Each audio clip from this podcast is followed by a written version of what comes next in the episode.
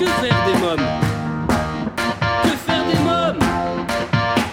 Que faire des mômes?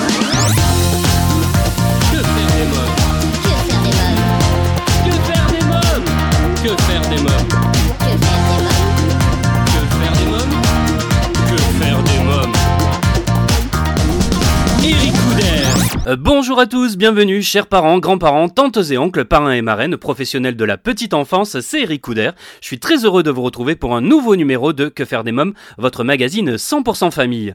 Les amis, aujourd'hui et comme chaque semaine avec mes invités, nous allons parler enfance, vous donner des conseils, des astuces et des idées pour divertir et occuper vos enfants. Dans quelques instants, je recevrai Pauline Demortin à l'origine de l'entreprise du Corolien qui propose des ateliers autour du bien-être et de l'art pour les parents et les tout petits. Vincent Dubé sera donc Que faire des mômes pour nous parler du spectacle événement Machine de cirque à découvrir en famille le 7 décembre prochain à 20h30 à l'Olympia.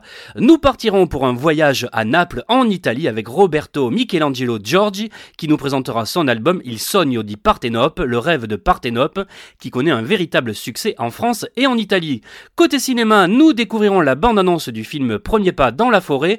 Je vous présenterai ma sélection livres Parents épuisés de Valérie Duban et l'atelier des émotions de Mathilde Chevalier-Pruvot et photographie de Claire François aux éditions Erol. Cette émission vous est proposée en partenariat avec Étoile de rêve.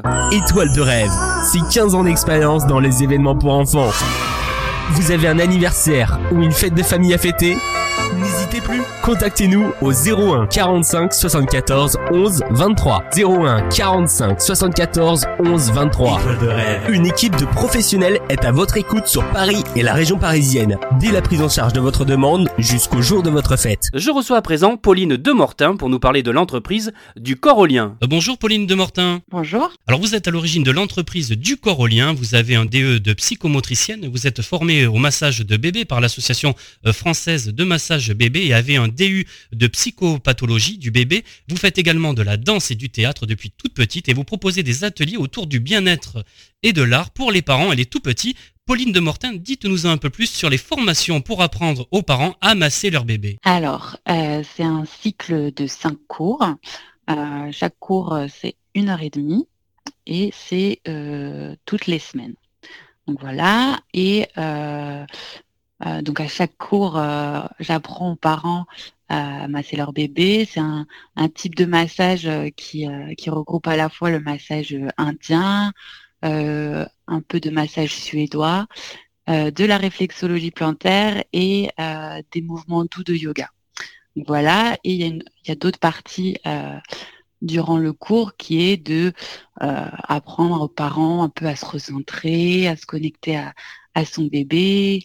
Euh, voilà, et puis à la fin, ça se termine par un, un temps d'échange. Alors c'est pour les bébés de 1 à 12 mois. hein. Voilà, c'est Ouais. ça. Alors pourquoi masser son bébé? Les bienfaits, il y en a beaucoup. Ouais. Mais euh, les principaux, euh, déjà, c'est euh, ça permet euh, qu'il prenne plus conscience de son corps et du coup, euh, ça va vraiment le soutenir dans son développement psychomoteur.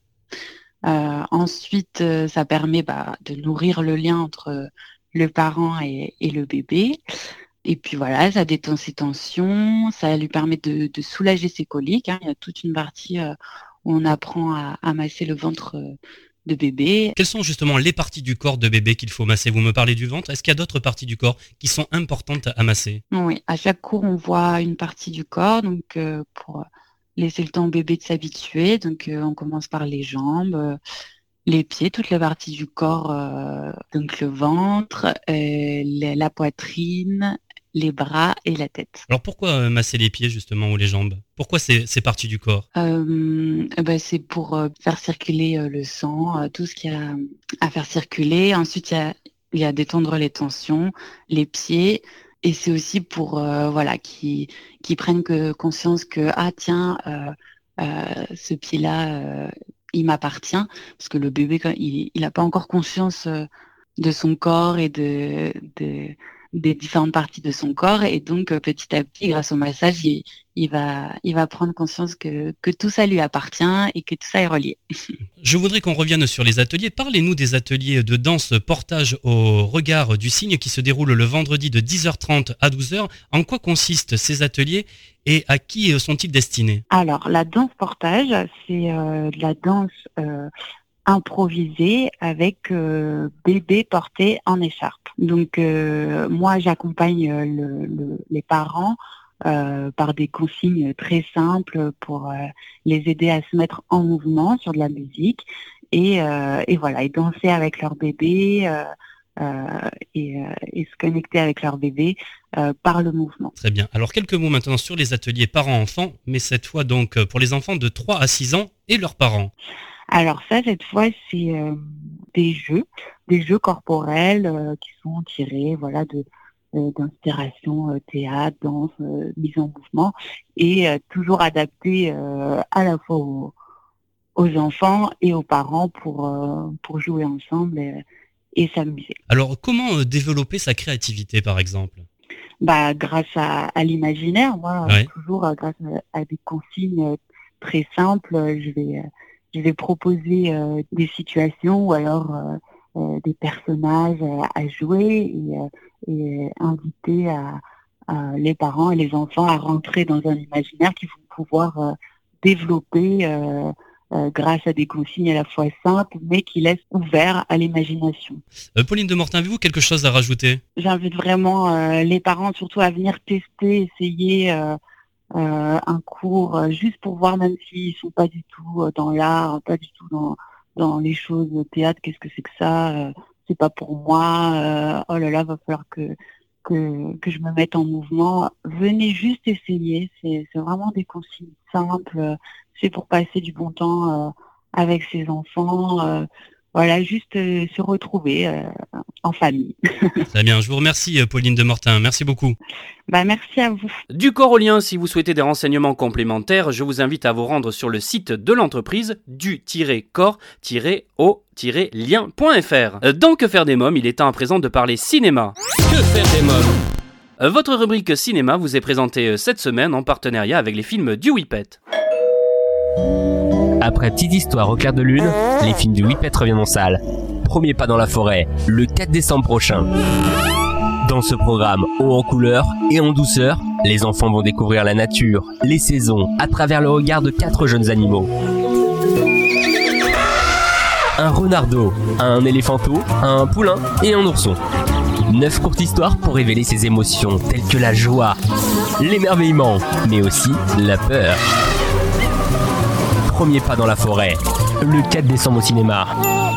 C'est le film événement pour les tout petits à découvrir au cinéma dès 4 ans. Premier pas dans la forêt, c'est notre coup de cœur.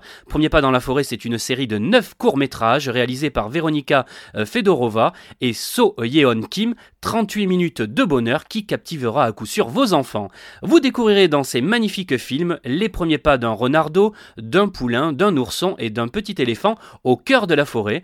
Il s'agit de belles petites histoires sur ces êtres aussi mignons qu'innocents qui découvrent la vie dans leur habitat naturel. Je vous propose de découvrir la.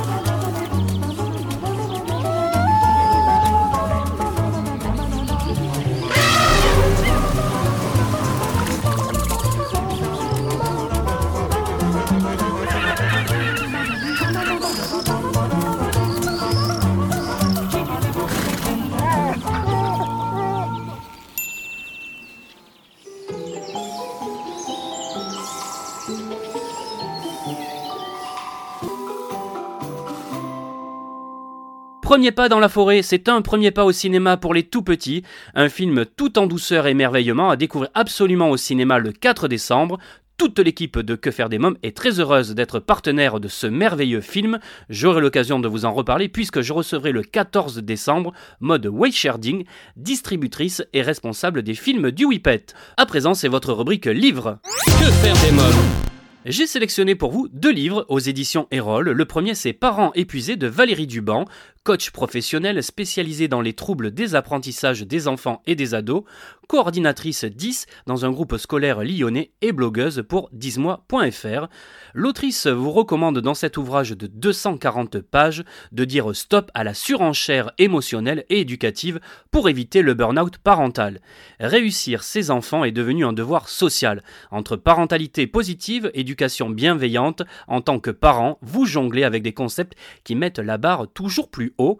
Comment sortir de ce stress parental chronique C'est tout l'objet de ce guide pratique indispensable qui aborde tous les types de familles, parents solo, familles recomposées, familles adoptives, familles avec un enfant atypique.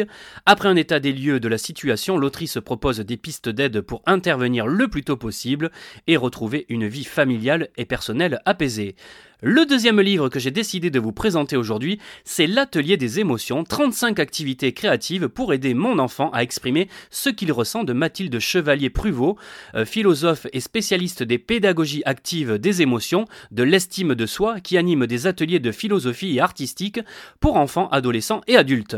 À noter que ce livre est merveilleusement illustré par des photographies de Claire François. L'autrice nous propose ici une méthode innovante fondée sur la créativité, euh, partage sa méthode avec les parents, enseignants et professionnels de la petite enfance, avec pour objectif vous donner des pistes concrètes pour accompagner au mieux le développement émotionnel de vos enfants de 0 à 10 ans. Ce guide propose 35 activités créatives pour aider l'enfant à exprimer les 9 émotions les plus présentes dans sa vie, les plus fondamentales, peur, colère, tristesse, joie, l'amour, l'impatience, l'ennui, l'estime de soi et la sérénité. L'atelier des émotions de Mathilde Chevalier-Pruvot, photographie de Claire François et Parents épuisés de Valérie Duban, deux livres aux éditions Erol. À présent, dans Que faire des mômes, je reçois Vincent Dubé pour le spectacle événement Machine de cirque. Bonjour Vincent Dubé. Bonjour. Alors vous êtes directeur artistique du spectacle Machine de cirque. Après avoir triomphé à la Scala à Paris, le spectacle sera joué le 7 décembre prochain à 20h30 à l'Olympia. Comment la troupe se prépare à ce rendez-vous? Ben, euh, la troupe se prépare à, à ce rendez-vous comme à tout spectacle, en fait, on essaie toujours de donner le maximum qu'on peut. On est toujours en train de travailler sur le spectacle, d'essayer de le garder authentique, d'essayer de le garder vrai. Donc, euh, oui, euh, l'Olympia, pour nous, c'est quelque chose d'important, puis c'est quelque, chose d'un peu intimidant. Mais en même temps, euh, je crois que la meilleure façon de, se préparer pour un truc comme ça, c'est de se préparer comme tout spectacle, puis avec le même sérieux, puis euh, voilà, il n'y a, pas de secret, je crois. Alors quelques mots sur la compagnie La Machine de Cirque. Quelle est l'histoire de cette troupe? Eh bien, euh, Machine de Cirque euh, est née en 2013. Moi, de mon côté, j'ai fait des études dans... J'ai été artiste de cirque pendant plus d'une vingtaine d'années. J'ai fait des études en ingénierie, puis j'avais commencé à faire des tests avec euh, des machines qui intégraient des artistes. Puis j'avais fait une première séance de recherche et création avec euh, trois des artistes qui sont sur le spectacle. Puis on avait fait comme une sortie de résidence avec ça, qui donnait comme un spectacle. Puis euh, j'ai eu le goût d'aller plus loin, d'entrer en production d'un véritable spectacle.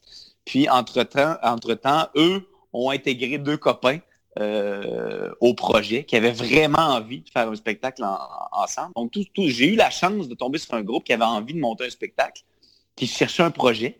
Puis, euh, ils ont adhéré à ce projet-là pour décider de cofonder ensemble Machine de cirque, puis de, créer le spectacle ensemble. Et le spectacle, la première est sortie en 2015 euh, à Québec. Puis depuis, on a fait plus de 600 représentations avec euh, ce spectacle-là. Alors que raconte ce spectacle?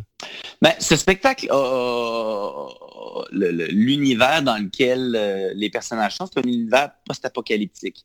Donc, on ne sait pas trop exactement ce qui s'est passé, mais on comprend que euh, ce groupe de cinq hommes est ensemble depuis des années on construit une espèce de machine ensemble, se connaissent très très bien, puis ils essaient de capter un signal radio d'un autre groupuscule qui aurait survécu. Puis on, s'attache énormément à ce groupe-là qui soutiennent aussi, il n'y a que des hommes, donc en l'absence de femmes, pour euh, les réconforter, pour prendre soin d'eux, ben ils jouent aussi un peu ce rôle-là. Donc on voit une espèce de fraternité mais une, fraternité en douceur, des fois, avec des, petites attentions pour se soutenir. Puis, euh, on entre aussi un peu dans la tête de, chacun de ces personnages-là, de, souvenirs du passé. Puis, à la fin du spectacle, finalement, ils réussissent pas à capter de signal, mais ils, découvrent qu'ils, ce qu'ils ont construit, en fait, qu'ils ont, euh, euh, ce qu'ils se donnent à eux-mêmes. Donc, c'est un, peu la conclusion de tout ça. Au lieu de chercher à l'extérieur, finalement, ils retrouvent à l'intérieur de leur groupe ce qu'ils, ce cherchaient tant. Euh, Vincent Dubé, comment arrivez-vous à nous faire oublier, nous publics, le danger et la difficulté des figures et numéros exécutés? Est-ce que l'humour en est la clé?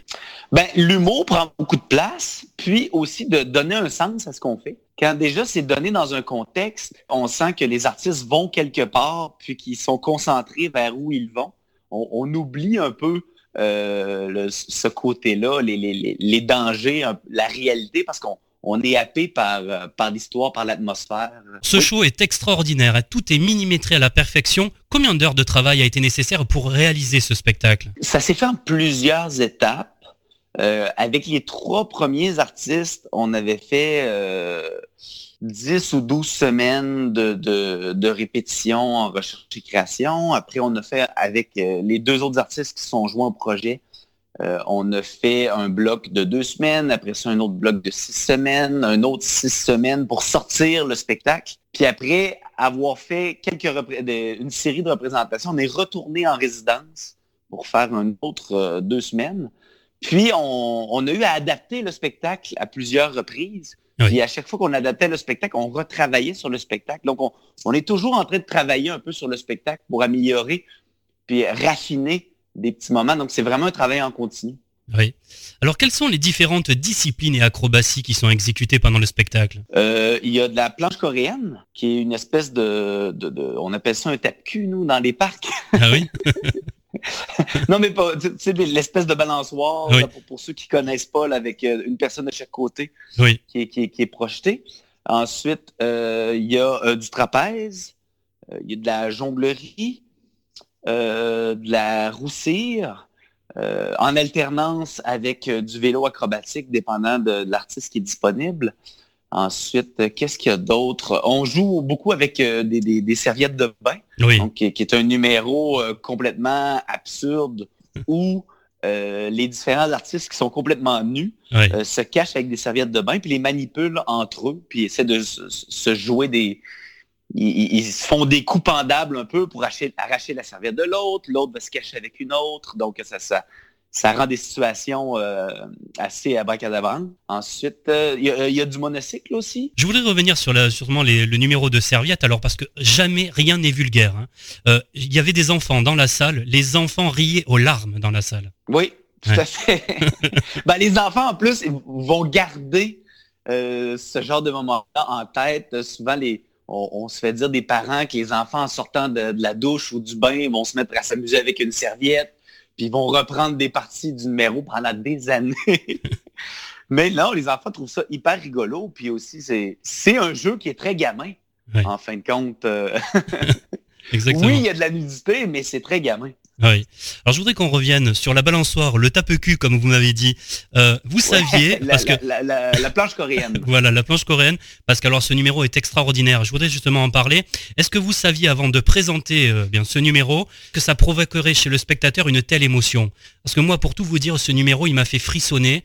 Euh, presque enfermer les yeux, mais de beauté, hein, je veux dire. C'était vraiment extraordinaire. Ben, on avait fait une première version de ce numéro-là qui était euh, très rempli musicalement, puis qui donnait un, numéro qui est un peu plus générique que euh, par rapport à ce qu'on est habitué de voir. Puis euh, les artistes n'étaient pas du tout satisfaits de ce que ça donnait. On, se questionnait même, bon, ça vaut peut-être pas le coup de le mettre en finale. Puis on a refait complètement ce, ce numéro-là en, en donnant un guitare lélé au, percussionniste, qui n'est pas un joueur de guitare non plus. Il ne joue pas de la guitare dans la vie. On voulait que le musicien termine aussi avec les artistes sur scène, que ça se termine en groupe.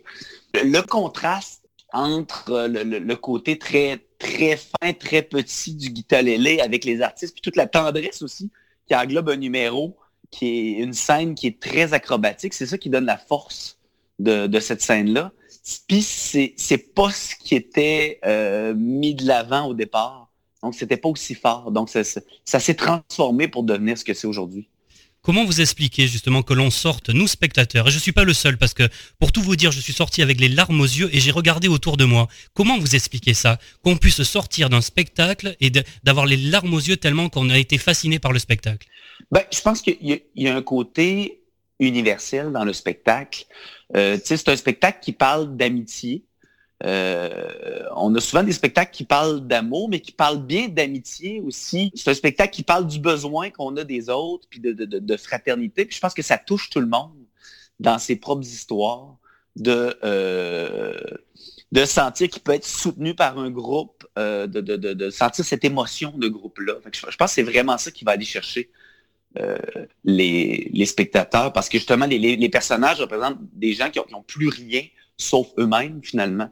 Donc c'est la force du spectacle. Je pense que c'est cette énergie-là qui se dégage, va aller chercher quelque chose chez, chez le spectateur. Quel est euh, votre secret pour tenir en haleine donc à la fois les adultes et les enfants qui sont carrément pris dans le spectacle Comme je vous l'ai dit, hein, moi j'étais dans la salle, j'ai regardé les enfants. C'est une émission familiale. Donc vous imaginez bien que j'avais l'œil sur les enfants et ils ont été pris du début jusqu'à la fin. Ben écoutez, euh, je vais vous avouer, nous on n'écrit pas des spectacles pour enfants. On écrit des spectacles pour adultes, mais euh, on, aime qu'il y ait du rythme, qu'il y ait des surprises, qu'il y ait des changements de direction, puis aussi le fait qu'on est dans le non-verbal, tout est visuel. Ben, les enfants suivent très bien ça, puis euh, sont, happés par ça. Alors pour terminer, le 7 décembre prochain, le spectacle sera présenté à 20h30 à l'Olympia, euh, une salle mythique. Que représente ce lieu pour vous? Ben, c'est un lieu qu'on on entend énormément parler. Euh, nous, comme Québécois, moins que vous en France, assurément, mais quand même, on, reçoit vos, vedettes françaises qui nous en parlent. Puis euh, moi, j'écoutais du Renault quand j'étais adolescent, puis euh, j'entendais parler d'Olympia, puis c'est quoi l'Olympia? Donc, donc oui, pour nous, ça, ça, revêt quelque chose de quand même assez important. on a aussi un des artistes dans le groupe qui est d'origine française. Donc, pour lui, c'est encore plus intimidant parce que pour lui, ça, fait partie de sa culture. Donc, euh, non, c'est tout un défi pour nous, puis euh, c'est toute une fierté euh, d'en être rendu là. Donc, on, y va avec humilité et fierté. On croise les doigts pour que tout se passe bien. Très bien. Ben, je vous remercie, Vincent Dubé. Merci beaucoup. Ben, ça me fait plaisir.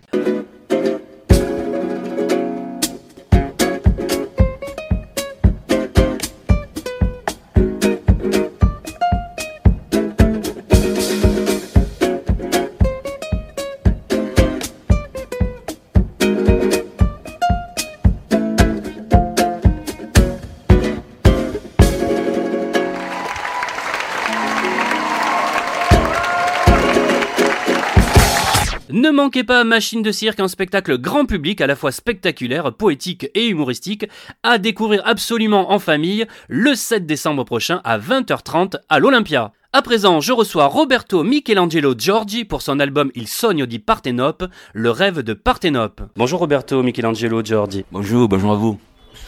Euh, votre actualité, c'est un nouvel album, votre quatrième album, Le rêve de Parthénope, sorti le 11 octobre dernier sous le label français Disque d'Homme. Roberto Michelangelo Giordi, rien que pour le plaisir d'entendre cette langue italienne que j'aime, pouvez-vous nous dire le titre de votre album en italien? Et En italien, il s'appelle Il sogno di Partenope.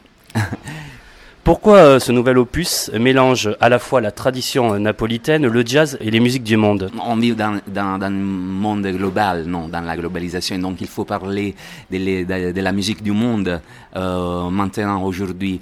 Et voilà, et puis j'aime beaucoup euh, toute la musique, la belle musique du monde entier, et donc voilà.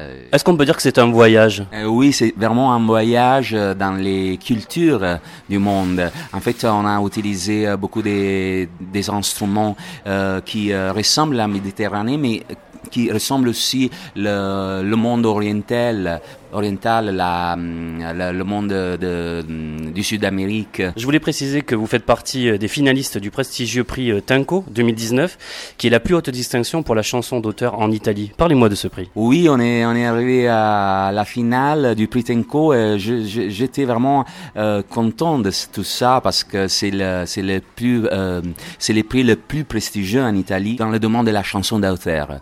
Et donc je suis vraiment très, très content de ça. Et voilà. Vous êtes napolitain, mais vous parlez très bien français. Comment ça se fait? Euh, moi, je suis napolitain et je suis, je, je parle français depuis trois ans, donc euh, j'ai encore des problèmes avec la langue. Et euh, j'adore être, euh, j'adore d'habiter à Paris. ouais. J'ai appris la langue ici. Alors dans cet album, euh, vous nous racontez Naples et le rêve de Parthénope, et un hommage à la chanson euh, napolitaine. hein. Oui, la chanson napolitaine qui euh, est très connue dans le monde entier. Euh, elle est chantée euh, de, dans le monde entier depuis euh, un siècle et plus. Et la mairie de Naples a demandé à l'UNESCO de, mettre- la chanson napolitaine dans, les catégories de, la beauté universelle. Et donc euh, ça, c'était très important. Moi, j'ai- chanté Naples dans une façon différente. euh, euh, en abandonnant les clichés qui toujours sont attachés à la chanson napolitaine, c'est-à-dire la, la voix un peu très fort, euh, aux, hum, peut-être la, la, man- la mandoline, euh, voilà. Donc euh, on, on a raconté Naples d'une façon vraiment différente. Et je, je vous invite à, à, à l'écouter. Alors Roberto Michelangelo Giorgi, je précise que cet album est enrichi de trois titres inédits. Parlez-nous de ces titres. Oui, ces titres euh, sont ch- des, chansons qui euh, écrites par moi et mais le sujet euh, est toujours Naples. Euh, une chanson d'amour euh, dans la langue napolitaine parce que le napolitain est aussi une langue euh, différente de l'italien à côté mais un peu différent un petit peu différent. Et puis euh, j'ai il y a une chanson qui euh, ressemble à la musique de mon village qui est Somma Vesuviana. C'est la musique de la campagne qui chante et qui joue les, les gens de la, de la, de la campagne. Et, hum, et donc ça ressemble à la- l'ancienne musique de la campagne de Naples. Et puis il y a un titre un titre euh, Il sogno di Partenope le rêve de Partenope qui euh, raconte euh, d'une façon surréelle la ville de Naples et surtout les enlaces entre Naples, la culture napolitaine, la culture parisienne, entre l'histoire de Naples et l'histoire de Paris, entre la Révolution française de, 1000, euh, de la Révolution française et la, et la Révolution euh, qui a été apportée à Naples pour, pour, pour instituer la République parthénopéenne. C'est très difficile de raconter ces chansons parce que vraiment, et- elle est pleine de mythes, elle est pleine de mythologie, elle est pleine d'histoires françaises et d'histoires italiennes. Alors vous avez conçu cet album à Paris, mais avez enregistré à Naples. Pour quelle raison avoir enregistré à Naples? C'est pour être proche de vos racines? Euh, oui, oui, non, c'est vrai, c'est vrai. Alors, euh, le disque, je, l'ai pensé à Paris, parce que Paris me donne la, la, possibilité de, de penser, d'écrire. Je suis très, euh, je suis très bien ici pour, pour, pour réfléchir. Et à Naples, je suis allé à Naples pour le réaliser parce que je pensais que euh, la, hum, c'était mieux euh, apporter ma, ma, ma- mon expérience de Paris à Naples et euh, raconter cette expérience à les musiciens napolitains. Si vous deviez choisir un titre de cet album, celui qui vous ressemble le plus, lequel ce serait? Euh, bon, moi je crois mezzo grano.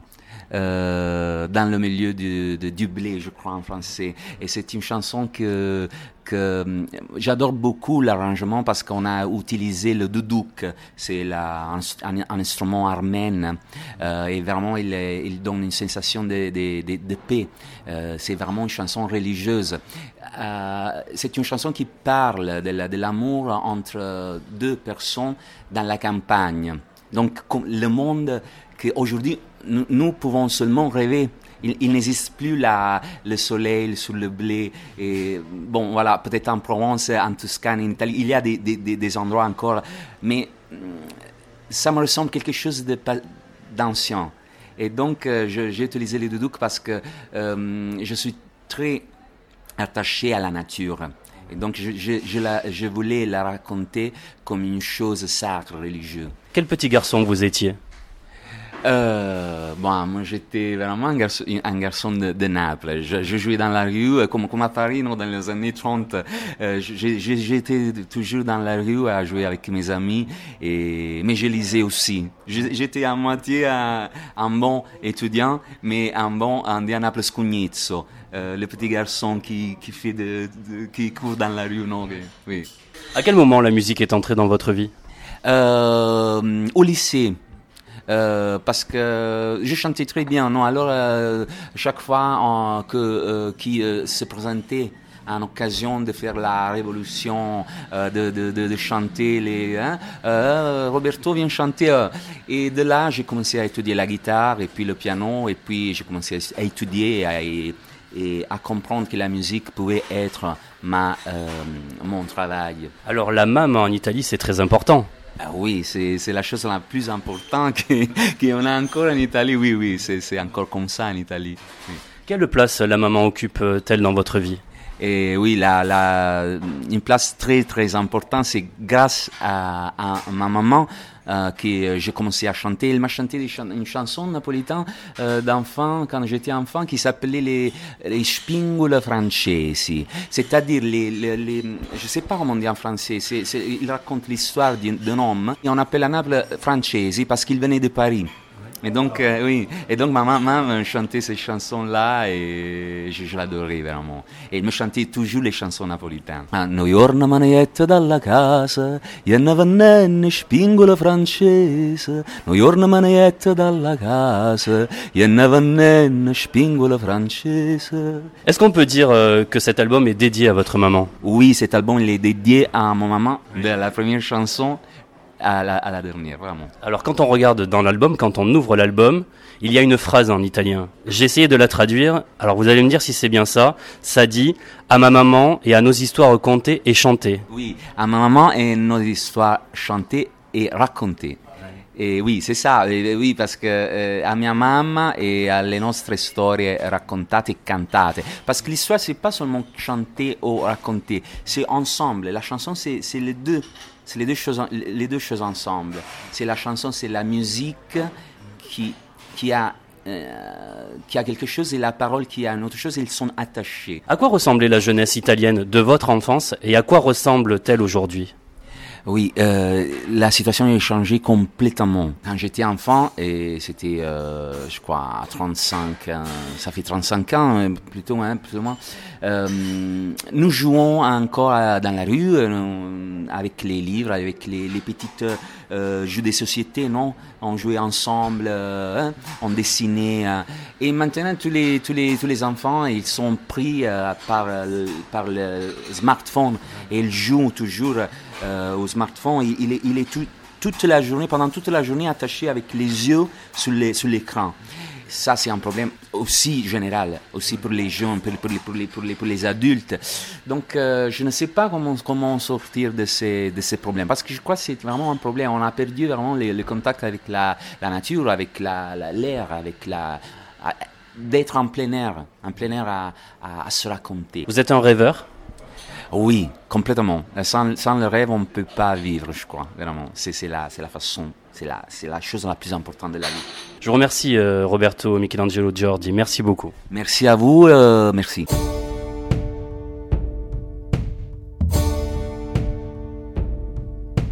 Tutto è cominciato nel chiarore del mattino, vennero dal cielo e planarono in città, parlavano francese e il loro tono era ribelle, avevano due occhi, mani e piedi come noi, tutti a domandarsi ma chi sono, quanti anni luce ci separano. Per le strade a Napoli ci furono sommosse, il capo clan armò un plotone guerra proclamò, morte nuovi messaggeri della mala sorte, nessun pensiero libero ci perseguiterà. I giacobini issarono i vessilli, in coro cominciarono a cantare. Enfant de Partenope, terre de corruption, nous portons en Europe la révolution. Enfant de Partenope, terre de corruption, nous portons en Europe la révolution. Le spade a laser fecero un'enorme mattanza, nessun'arma terrestre tenne testa a quelli là.